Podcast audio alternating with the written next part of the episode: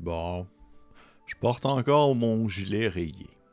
Ça, ça veut dire qu'on va parler de DCC. Et oui, bonjour, la communauté de coups critiques, c'est encore moi Pépé, et aujourd'hui, je viens vous parler d'entonnoir ou en anglais funnel. Il s'agit d'un forme de jeu popularisé par Dungeon Crawl Classic, mais qu'on peut retrouver de plus en plus dans d'autres euh, gammes populaires. Le but de cette vidéo est de vous présenter les règles d'un entonnoir comme on le connaît, typiquement dans DCC, mais aussi parler du concept de ce dernier. Pourquoi le faire, pourquoi l'utiliser? Il y a un segment de la vidéo qui sera alors plus informationnel, alors qu'une autre partie va plutôt aborder mon opinion personnelle ainsi que quelques astuces que je considère pertinentes. Avant toute chose, pour les personnes qui ne connaissent pas du tout ce qu'est un entonnoir, voici une petite description bien simple. Un entonnoir est une aventure dans laquelle les personnages joueurs vont débuter ensemble comme une équipe hétéroclite de gens ordinaires qui se retrouvent dans des circonstances extraordinaires ou du moins particulières, des gens communs, jetés dans un creuset de mort et de terreur qui luttent simplement pour sortir de l'autre côté à un seul morceau. Beaucoup de ces pauvres âmes, parfois tous, ça se peut très bien, vont mourir dans d'atroces souffrances au cours d'une aventure, au cours d'un funnel. Mais ceux et celles qui vont avoir la chance de survivre vont éventuellement devenir potentiellement ces fameux aventuriers. Alors que la majorité des euh, jeux de rôle fantastiques font débuter les personnages joueurs comme soit des héros ou du moins des aventuriers, eh bien le concept de l'entonnoir démontre plutôt comment est-ce que les gens ordinaires, comment les gens de, de tous les jours sont devenus les aventuriers qu'ils sont maintenant. C'est donc leur histoire d'origine. Les règles de l'entonnoir. Spécifiques à DCC. Les personnages de niveau 0. Une fois que vous allez lancer en fait leurs caractéristiques plus leur augure, en fond qu'est-ce qui vient jouer dans la balance concernant leur modificateur de chance. Un personnage de niveau 0 va commencer avec un des 4 points de vie, qui va être euh, influencé aussi par le modificateur d'endurance, 5 des 12 pièces de cuivre, 0 point d'expérience, à 10 c'est le monde de niveau, une pièce d'équipement tirée au hasard, vous pouvez aller voir à la page 73, un, un métier déterminé aléatoirement, que vous pouvez aller voir à la page 22.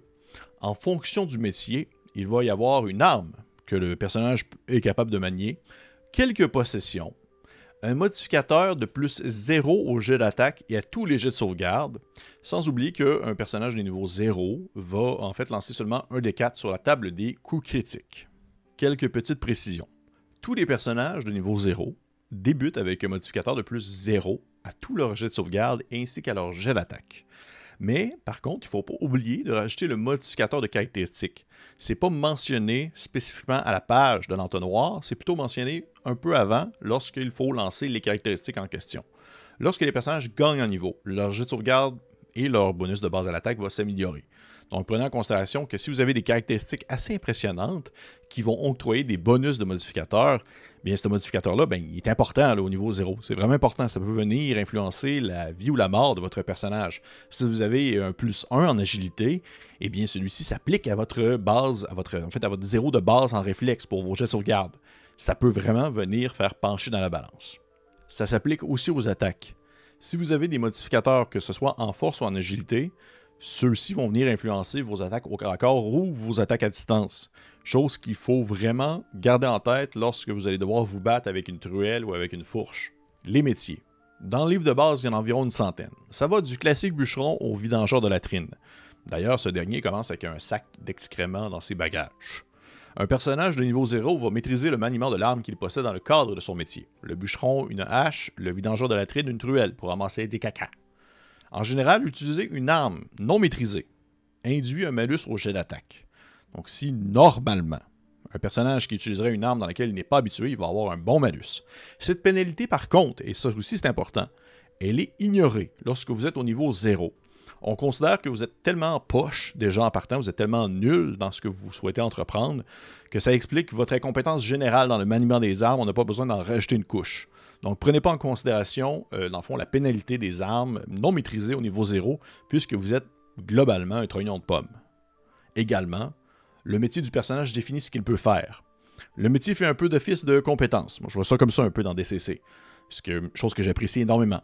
Le personnage va lancer un des 20 pour des jets dans lesquels il peut expliquer pourquoi son métier est utile dans la situation actuelle. Alors qu'il va lancer un des 10 pour tous les autres jets qui sont globalement plus spécifiques à un champ d'expertise. Gardez en tête que le niveau de difficulté dans DCC n'est pas aussi élevé que dans Donjon Dragon, par exemple. Lancer un des 10 plus un modificateur d'une caractéristique, c'est pas si horrible que ça. Prenons par exemple notre bûcheron. Celui-ci doit euh, couper un arbre avec euh, sa hache pour faire tomber en fait l'arbre en direction d'un ravin pour créer l'effet d'un pont, pour que tout le monde puisse traverser alors que ceux-ci sont poursuivis par des créatures. Le bûcheron va probablement utiliser un D20, puisqu'il a déjà eu euh, dans sa pratique de, son métier les capacités ou du moins l'expérience requise pour pouvoir faire tomber un arbre dans la direction souhaitée. Alors que si on prend notre vidangeur de latrine, lui, il va potentiellement, probablement lancer un D10, tout simplement. Donc le métier demeure vraiment aussi important puisqu'il vient influencer les capacités du personnage à agir au quotidien. Ça vient entre lancer un D20 et lancer un D10, la différence peut quand même être assez énorme. C'est ce qui résume les règles concernant l'entonnoir. Mon but n'étant pas de vous expliquer l'ensemble du fonctionnement de DCC, mais bien plutôt de vous présenter spécifiquement cette facette qui demeure quelque chose d'assez importante dans la création de personnages et qu'il ne faut absolument pas passer à côté pour vivre l'expérience DCC. Bien sûr, gardez en tête justement les, petits trucs qui sont un peu éparpillés dans le livre, que ce soit par exemple les bonus de modificateurs que vous devez rajouter à vos jets de sauvegarde ou à vos jets d'attaque. Chose qu'il faut vraiment garder en tête. Mais là, la question se pose. Pourquoi le funnel dans DCC? Pourquoi est-ce que je ferais ça? Pourquoi est-ce que je me, mettrais à l'exercice de vouloir voir mes personnages mourir comme des, euh, des guenauds en plein milieu d'un désert? Eh bien, c'est un gros sujet quand même, mais c'est un sujet que je trouve vraiment passionnant. Certains jeux de rôle vont vouloir offrir un certain équilibre de jeu dans l'abondance d'options pour les personnages. Ainsi, tout le monde va être très différent les uns, des autres, les. DCC va plutôt avoir une approche où elle va euh, offrir, le jeu va offrir le concept de l'égalité des chances par le biais du hasard plutôt que de la complexité. Les étapes de création de personnages suivent généralement un style de jeu assez précis. Et si vous omettez en fait un élément, si vous commencez à vouloir jouer à DCC en faisant fi de tous ces éléments qui doivent être, doivent être laissés au hasard, je pense que vous perdez un peu de la saveur du jeu en soi. Il est essentiel que les personnages soient générés à l'aide du processus expliqué dans le livre. Les caractéristiques au hasard, la profession au hasard, les, euh, fait, l'augure au hasard aussi, l'équipement au hasard. Chaque joueur se retrouve avec un assortiment de personnages qui pourrait concorder à plusieurs classes en même temps. Tout est tellement conçu de manière inattendue et hasardeuse, fait en sorte que votre personnage, lorsqu'il est prêt à se lancer dans l'aventure, c'est difficile souvent de immédiatement lui attitrer une classe, de se dire hmm, le gars que je viens de créer, le, vidangeur de la trine, c'est sûr et certain que c'est un guerrier. C'est pas sûr. Il n'y a rien qui laisse sous-entendre ça. Même s'il y a un bon modificateur en force, par exemple. Au cours d'une première partie de niveau 0, on s'attend à ce que chaque joueur va perdre une partie, ou même peut-être l'ensemble de ses personnages. Lorsque, dans le fond, des paysans se lancent dans l'aventure, eh c'est normal qu'il y ait un taux de mortalité assez élevé, surtout s'ils s'en vont justement se battre contre des créatures qui normalement seraient réservées à des aventuriers de niveau 1 et plus. À la fin de la première partie, les joueurs vont se retrouver avec quelques survivants, et ce groupe-là va potentiellement devenir des aventuriers de premier niveau. Et au final, vos joueurs vont finir par s'attacher à ces paysans-là qui vont avoir fait des exploits incroyables pour des bons niveaux.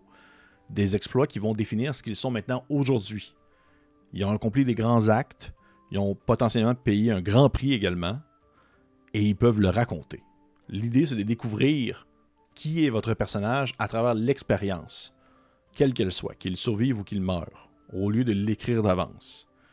Je pense qu'à un certain point, il faut accepter cette touche de chaos et cette touche de hasard dans DCC pour aimer DCC à son plein potentiel. Si c'est moins votre style, c'est ce qui est vraiment possible, je pense qu'à ce moment-là, DCC, c'est peut-être moins votre type de jeu. Plusieurs vont dire que l'entonnoir à niveau 0, c'est un peu l'antithèse de l'arc narratif d'un personnage. Je suis pas vraiment d'accord avec ça, alors que je préfère me dire que les restrictions favorisent la créativité et que de se mettre des balises ou de se mettre des limites, ça nous permet d'être plus concis et de pousser plus loin justement les réflexions. Vous avez imaginez, vous avez votre personnage dans un donjon humide, il est en aventure, toutes les personnes autour de lui qui ont connu toute sa vie de Pecno se font tuer, manger, assassiner, Et il commence à se poser des questions de pourquoi est-ce qu'il il vit ça, pourquoi est-ce qu'il s'est retrouvé dans cette situation-là. Et de fil en aiguille, à mesure que les événements vont se succéder, il va finir par peut-être croire à une forme de hasard alors qu'il réussit à survivre alors que d'autres meurent et pourtant il a les mêmes, les mêmes capacités que d'autres pecnos comme lui. Et éventuellement, ça va venir lui donner une certaine saveur, ça va lui donner une certaine personnalité.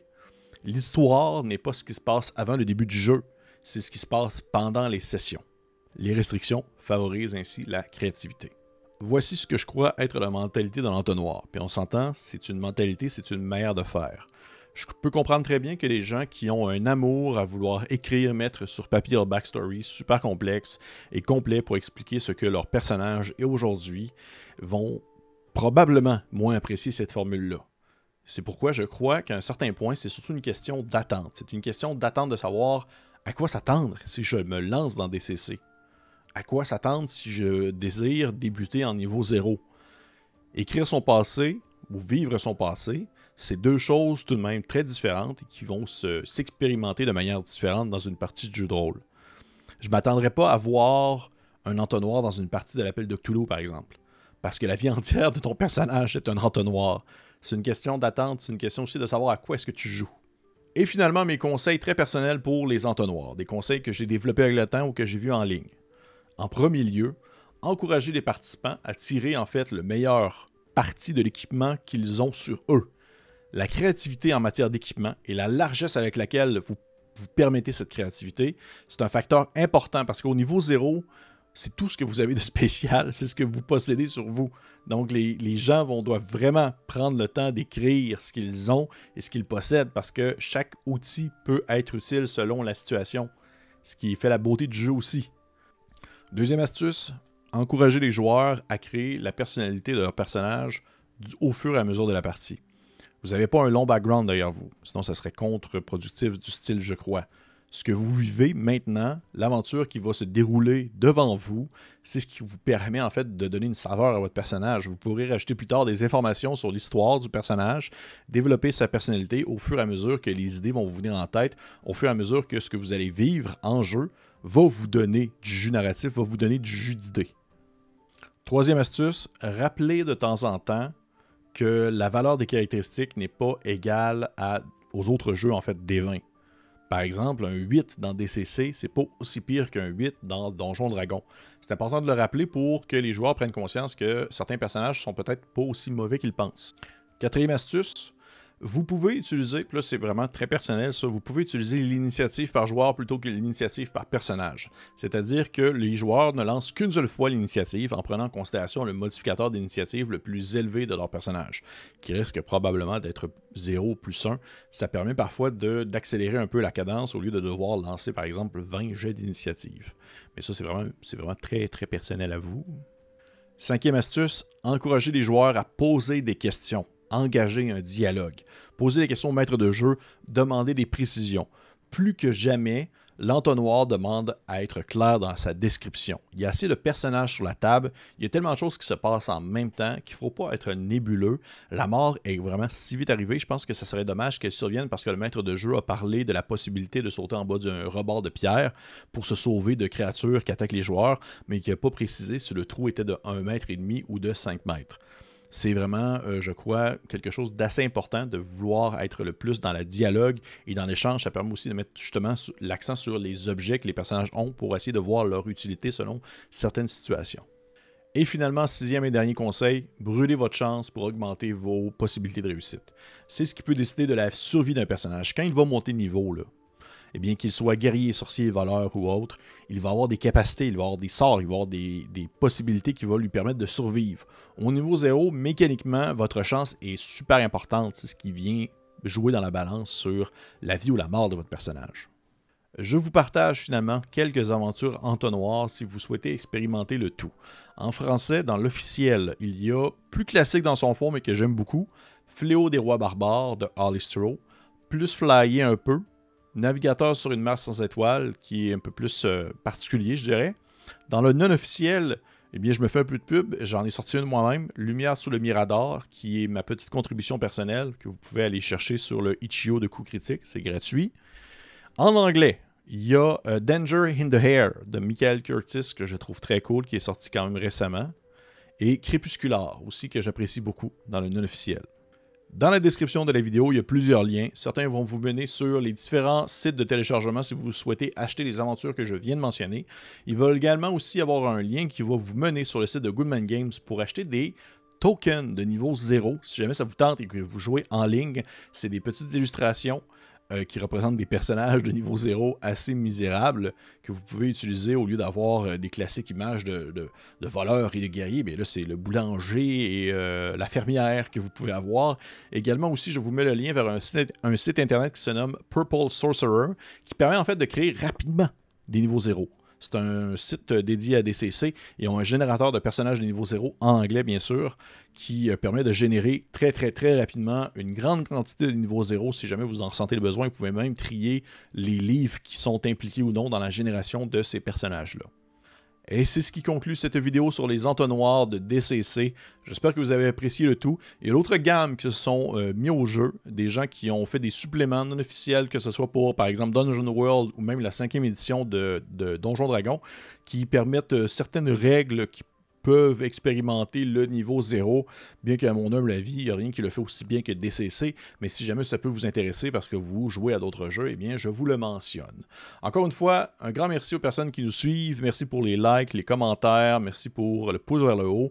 Euh, si jamais vous avez des questions, n'hésitez pas à les mettre dans les, sous la vidéo, je vais répondre, je réponds habituellement à toutes les questions qu'on me pose. Ça me fait toujours plaisir d'échanger, ça me fait toujours plaisir de voir cette belle communauté qui est celle de DCC en français qui prend de l'ampleur et qui prend l'ampleur à mesure que le temps passe. Et on se dit à très bientôt pour une nouvelle vidéo. Bye bye.